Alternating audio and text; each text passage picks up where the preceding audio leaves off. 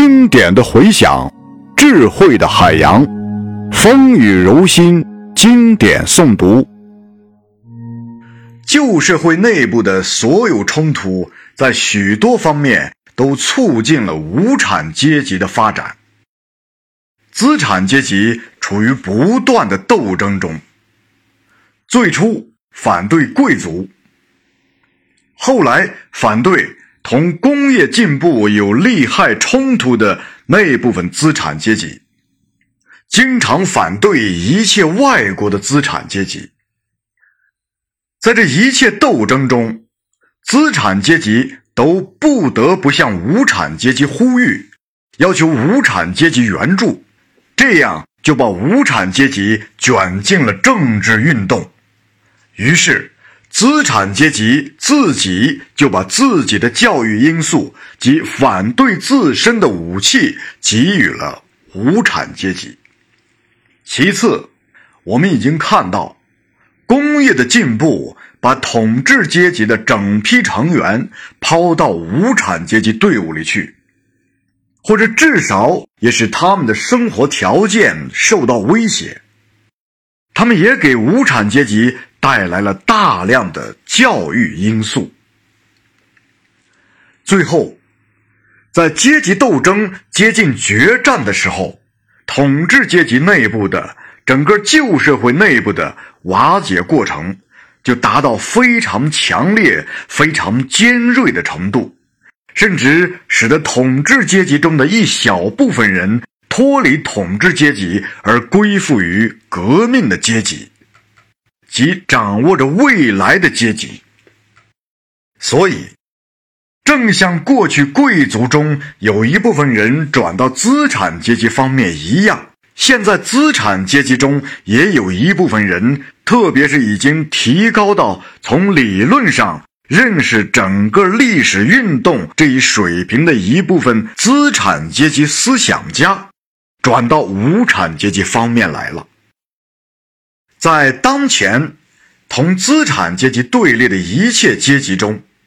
只有无产阶级是真正革命的阶级，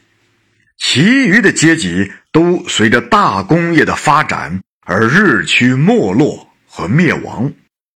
无产阶级却是大工业本身的产物，中间等级即小工业家、小商人、手工业者。农民，他们同资产阶级做斗争，都是为了维护他们这种中间等级的生存，以免于灭亡。所以，他们不是革命的，而是保守的。不仅如此，他们甚至是反动的，因为他们力图使历史的车轮倒转。如果说他们是革命的，那是鉴于他们行将转入无产阶级的队伍，这样他们就不是维护他们目前的利益，而是维护他们将来的利益。他们就离开自己原来的立场，而站到无产阶级的立场上来。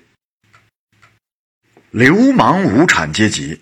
是旧社会最下层中消极的腐化的部分。他们在一些地方也被无产阶级革命卷到运动里来，但是，由于他们的整个生活状况，他们更甘心于被人收买去干反动的勾当。在无产阶级的生活条件中，旧社会的生活条件已经被消灭了。无产者是没有财产的。